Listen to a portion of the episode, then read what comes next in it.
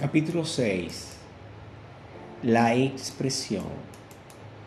Algunos de los problemas de la actuación pueden aparecer en la expresión. Por ejemplo, una imaginación activa no necesariamente nos garantiza una buena expresión. Esto nos hace caer en que el cliché o la actuación convencional hace que un actor sea mediocre. A otros actores les afecta el problema de la inexpresividad, donde su imaginación parece muerta o no expresan sus impulsos. Otro tipo de actor nos muestra alguna expresión involuntaria, la cual surge del nerviosismo. Otro problema surge cuando la expresión es interrumpida al forzar la emoción. Cliché el actor llega a una escena, la conozca o no, con fuertes ideas consistentes e inconsistentes acerca de cómo debería ser representada. El actor sale al escenario, pero incluso antes de que empiece a trabajar en él, ya tiene en su mente una idea clara de cómo debe hacerse la escena, de dónde puede haber surgido tal idea. Con toda seguridad, de la inclinación del ser humano a una respuesta habitual que en el teatro conduce a lo que Stanislavski llamaba cliché. Es difícil para el actor percibir lo ferozmente que el cliché se aferra a él. El molde convencional retiene para el actor la atracción de una seguridad.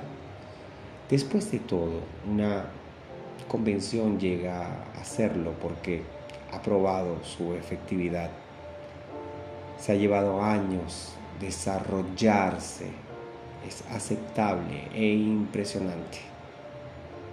Puede que sea falsa, pero la escena da resultado. El profesor cobra una importancia capital cuando se trata de borrar la rutina convencional su tarea principal consiste en la destrucción del cliché.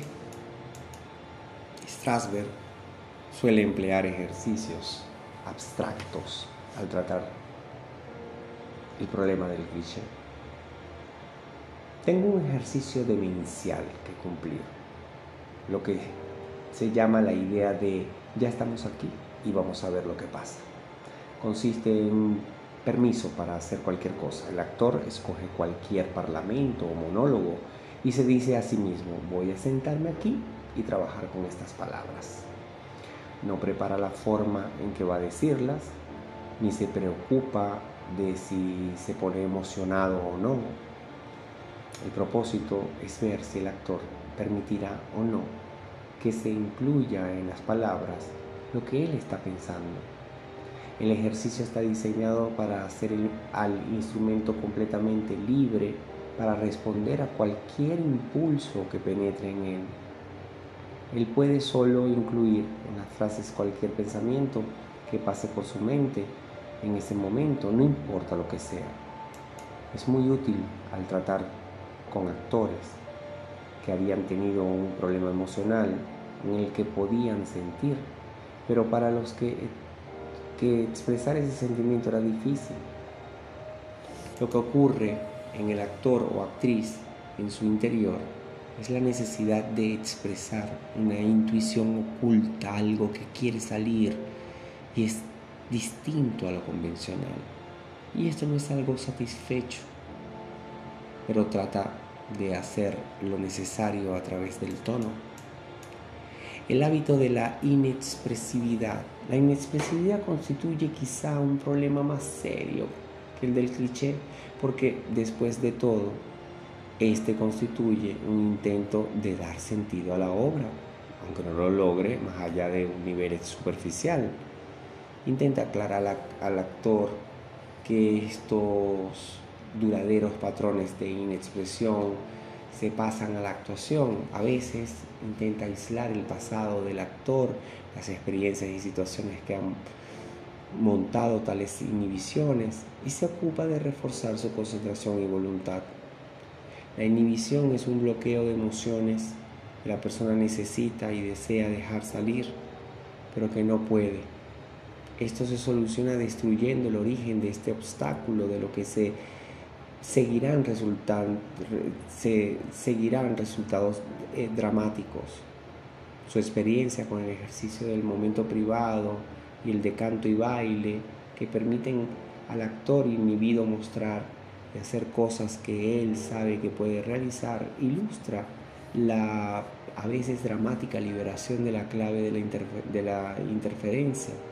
Otras veces el problema puede ser aliviado sencillamente logrando que el actor descanse y se relaje. Una técnica requiere que el actor prepare un ejercicio de momento privado o un personaje y una escena que se relacionen estrechamente con él.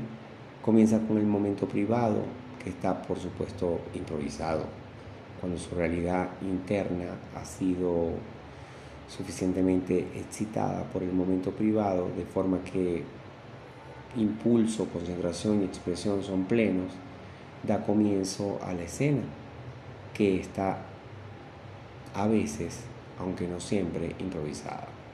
Y trata de guardar del momento privado la plenitud del impulso y la libertad de expresión.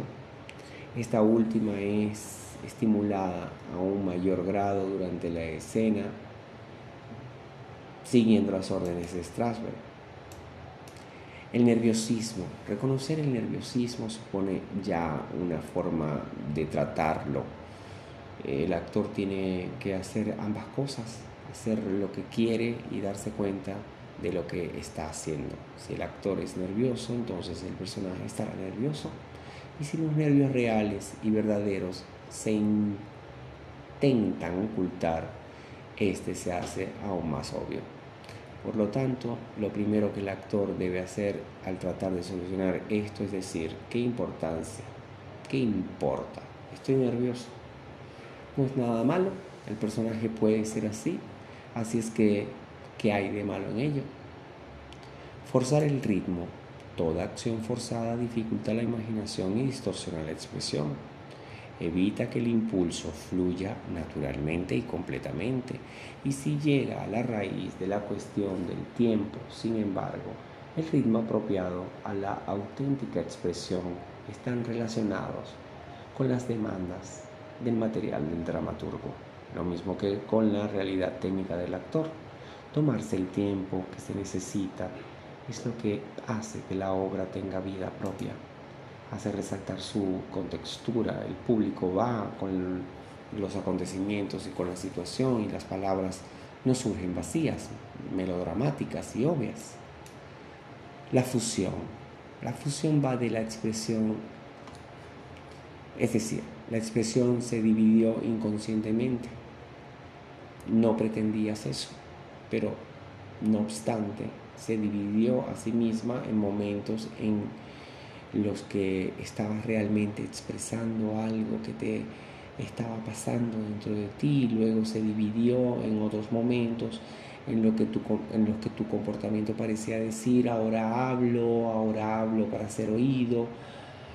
En esos instantes en los que sentiste la inconsciente necesidad de mantener e impedir las palabras, caíste en dos formas de expresarlas una seguida el método convencional de ejercer una energía. Esto continuaría hasta que alcances un punto álquido en el que se producirá o se produciría un cambio y te relajarías porque o no podrías ir más lejos desde el punto de vista vocal o algo te pasaría interiormente tan pronto como te relajaste diste con el tono que nos pareció ser el apropiado. Parecía casi una separación entre lo que tú estabas haciendo para ti y lo que se había de hacer con las palabras.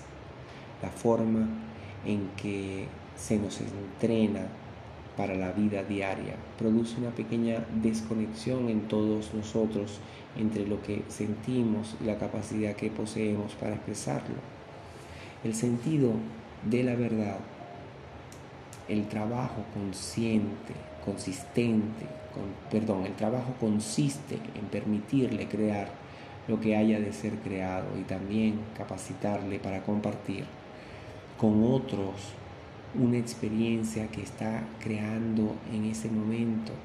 Uno de los eh, objetivos es el de permitirle dar vida al actor con ayuda de la imaginación a una auténtica experiencia que la mayor parte de las veces no está allí en el escenario, no estamos refiriendo eh, a objetos de memoria sensorial, poseemos una gran cantidad de términos especiales, pero todas estas cosas existen solo para ayudar al actor a ser útil.